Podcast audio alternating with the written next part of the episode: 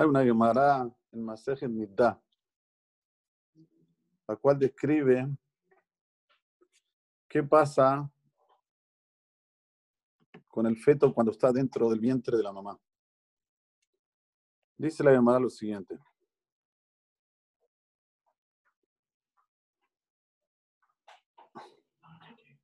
¿Trajiste?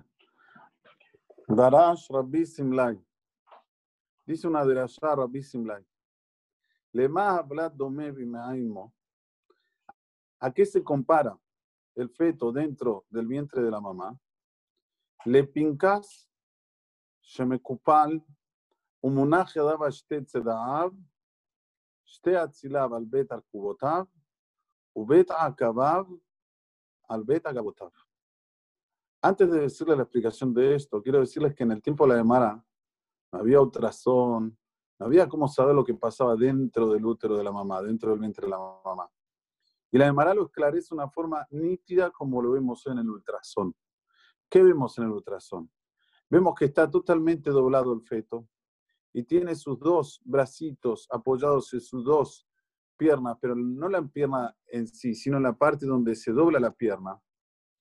Y la, la parte de, las, de, las, de los piecitos se da contra las nalgas de él. O sea, bien como lo vemos en el ultrasón.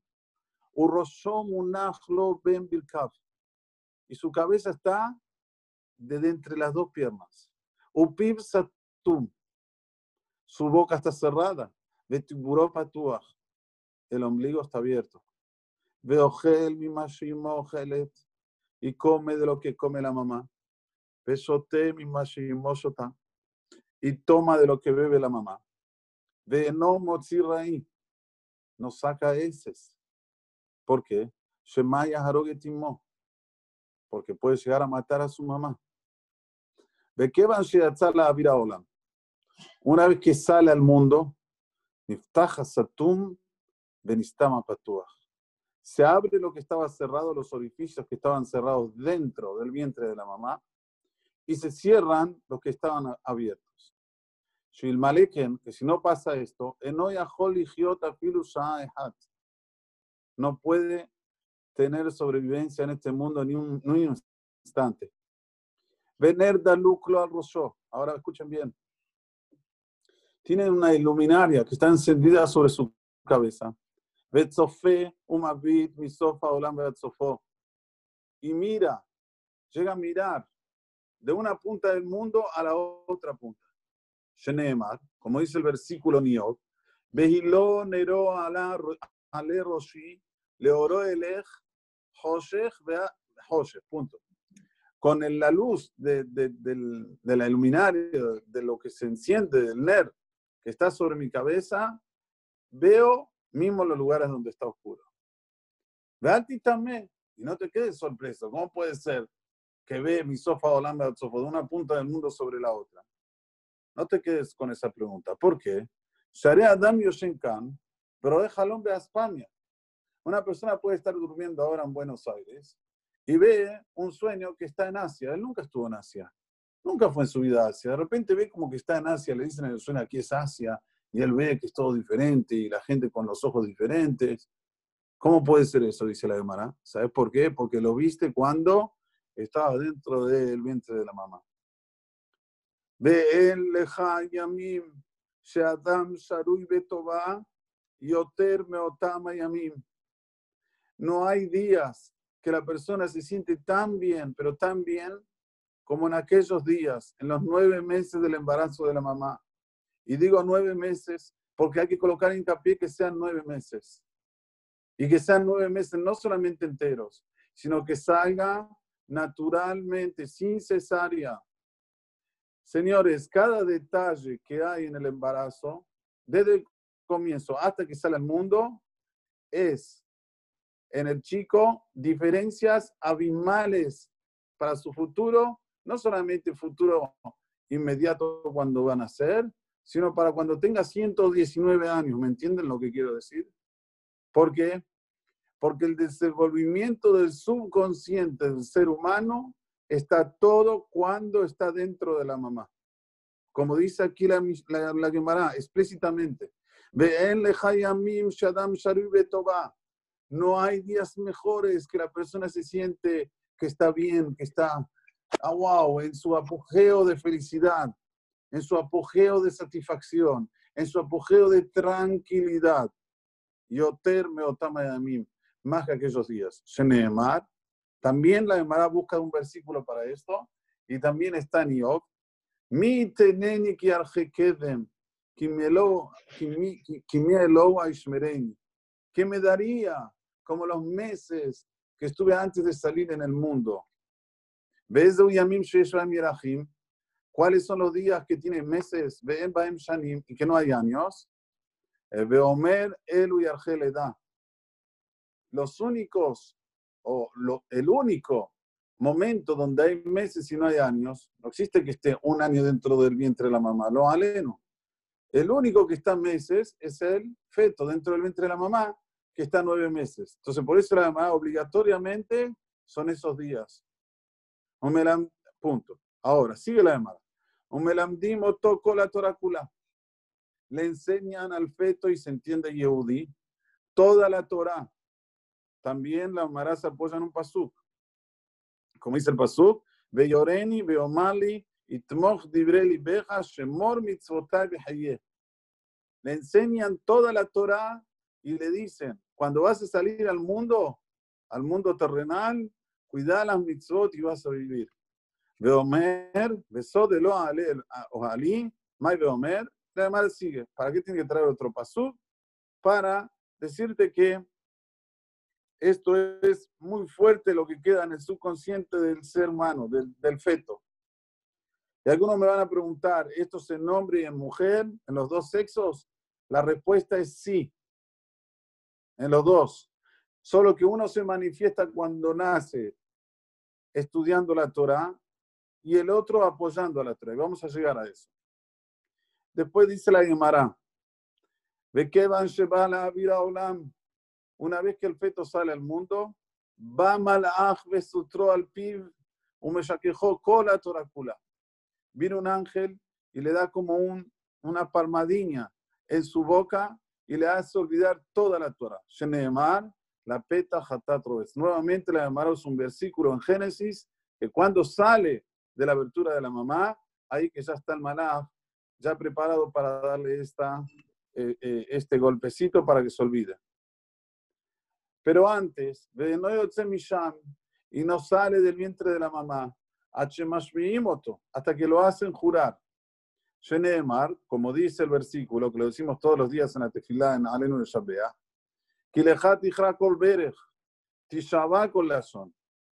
¿Qué quiere decir Kolberech? Dice la Gemara, mitad. Cuando la persona se va a este mundo, ahí reconoce todo.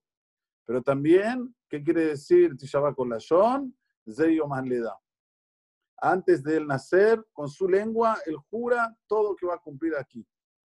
¿Cómo yo sé esto que Tishabá Shon es cuando nace? Porque dice en otro pasuk, en Tehilim, Nekika Ubar Asher lo Natzal Hashem Nafshi, Mirma. ¿Está bien? También no jura en vano. ¿Cuál es el texto del juramento que lo hacen jurar? Sé justo, no seas perverso.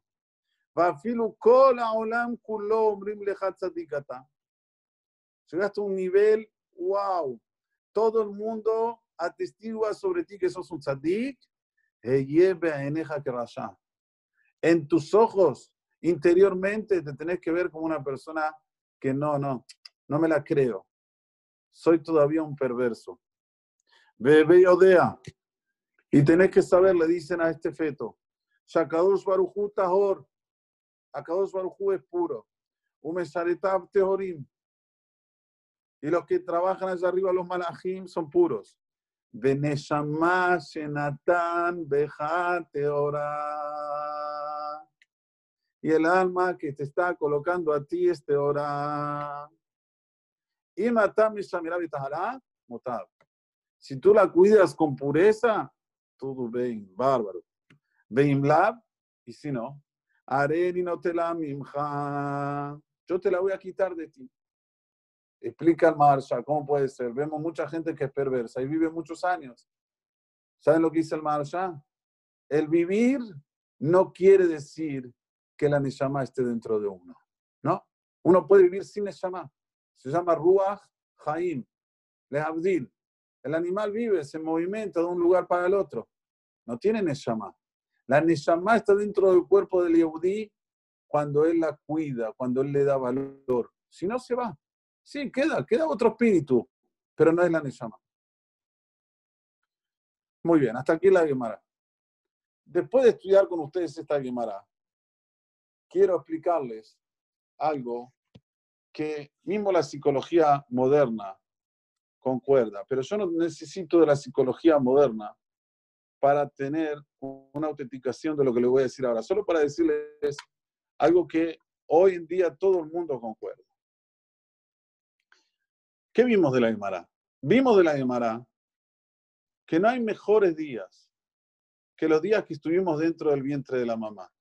¿Y por qué dice la Gemara? Dos motivos. Uno, el motivo principal, mamá nos da amor sin condición. No hay una condición para que él coma, no hay una condición para que beba, no hay una condición para mantenerlo calentito dentro del vientre de la mamá. Es una ahabá, es un amor incondicional. Uno. Y dos, tenemos seguridad. ¿Hay mejor seguridad que estar dentro del vientre de la mamá? No hay. Al punto tal que la mamá dice que ni saca heces para no llegar a matar a la mami. Entonces estamos en dos situaciones que son extremadamente valiosas. Y no solamente eso, como dije en un principio, todo esto queda en el subconsciente imborrable. Y créanme que el subconsciente es el ser humano. No hay que irse muy lejos. ¿Qué es un ser humano? Un ser humano es el subconsciente. Y no hay un momento que el subconsciente, como se dice, chupó tanto como cuando estaba dentro del vientre de la mamá. Nueve meses se sintió seguro, nueve meses sintió un amor incondicional y también nueve meses supo todo lo que pasa en el mundo, veía de una punta del mundo hasta el otro. Y también nueve meses estuvo estudiando Torah, le enseñaron toda la Torah, toda la sabiduría divina. ¿Hay mejor momentos que esto? No. Pero de repente se le viene la oscuridad, de repente sale.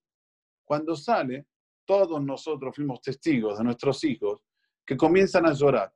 ¿Por qué lloran? Porque le sacaron dos cosas valiosísimas, que es el amor incondicional y que es la seguridad.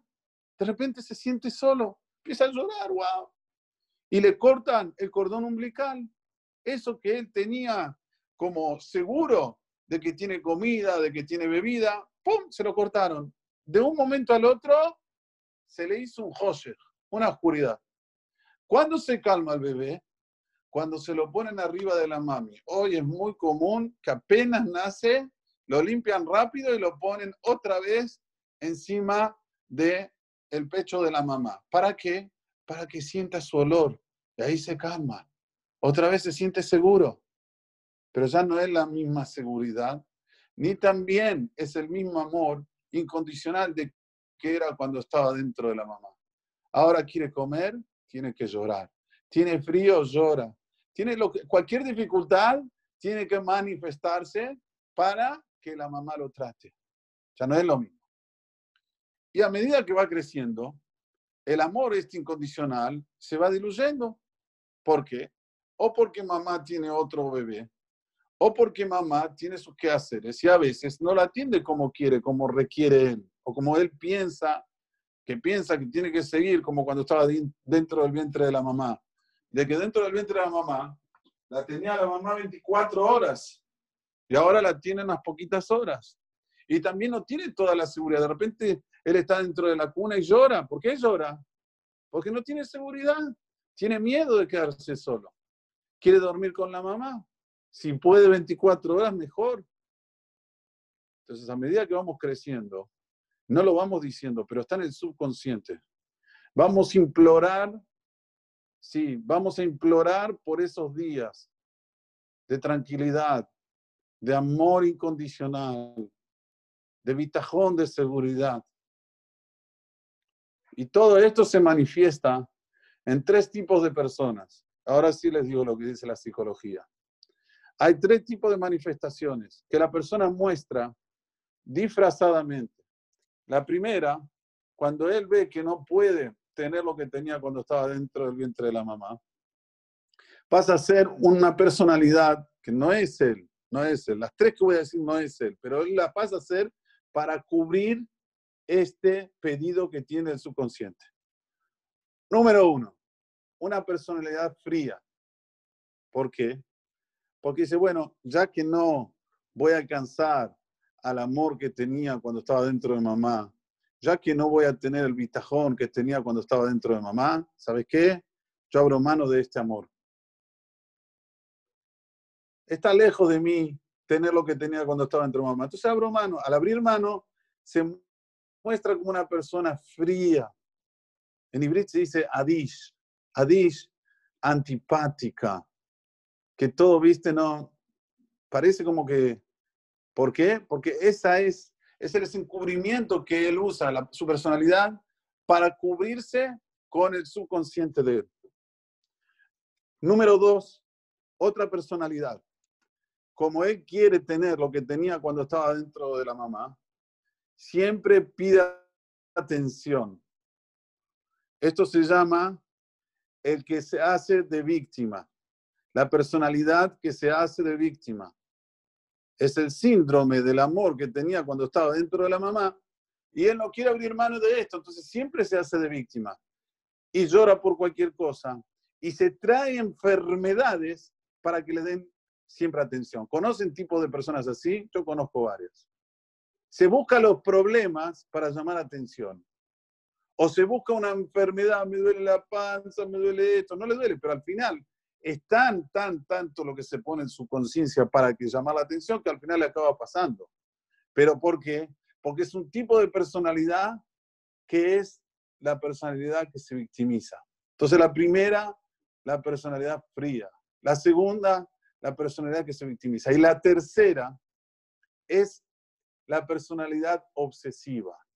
Para cubrir ese amor que le falta incondicional, para cubrir esa seguridad, es obsesivo en comprar cosas, en, adquirir todo, en, en querer todo. Tiene obsesión por las cosas. Pero ya tenés ropa, ¿para qué te compras más? Obsesión. Ya tenés un coche, ¿para qué te compras tres, cuatro, cinco? Obsesión. Para cubrir el amor que le falta cuando estaba dentro del vientre de la mamá. ¿Ustedes entienden lo que es el subconsciente? La fuerza del subconsciente. Pero esto sí podemos ver el lado que se dice negativo.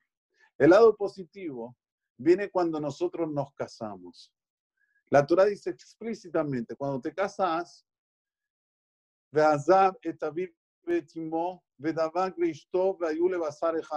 la persona va a abandonar a su papá y a su mamá ¿Qué quiere decir esto, abandonar a su papá y su mamá? ¿No lo vas a visitar más? Claro que lo vas a visitar. Pero vas a abandonar esto que te falta, es, su subconsciente. ¿Por qué? Porque cuando conoces la otra mitad, ya ahí te cubre estas dos cosas.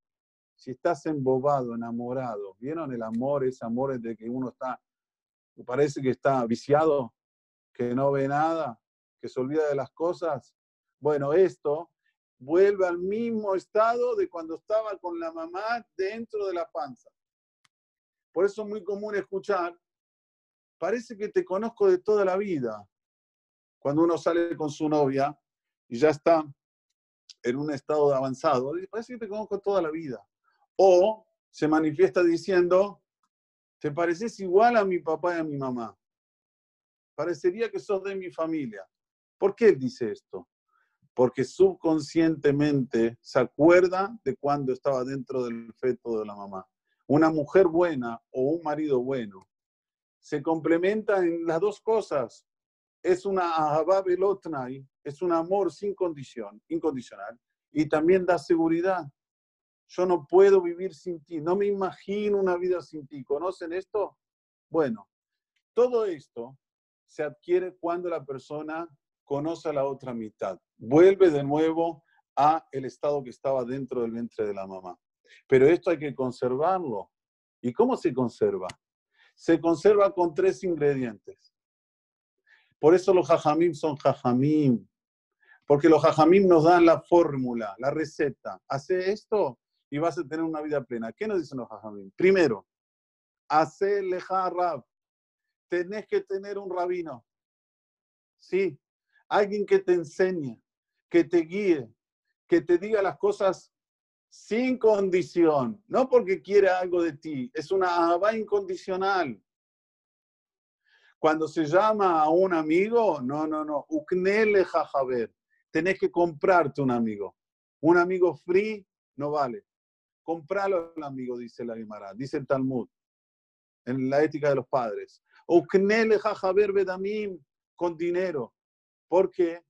Porque el, el Jaber te da bitajón. Ese Jaber amití, ese compañero verdadero, te da bitajón.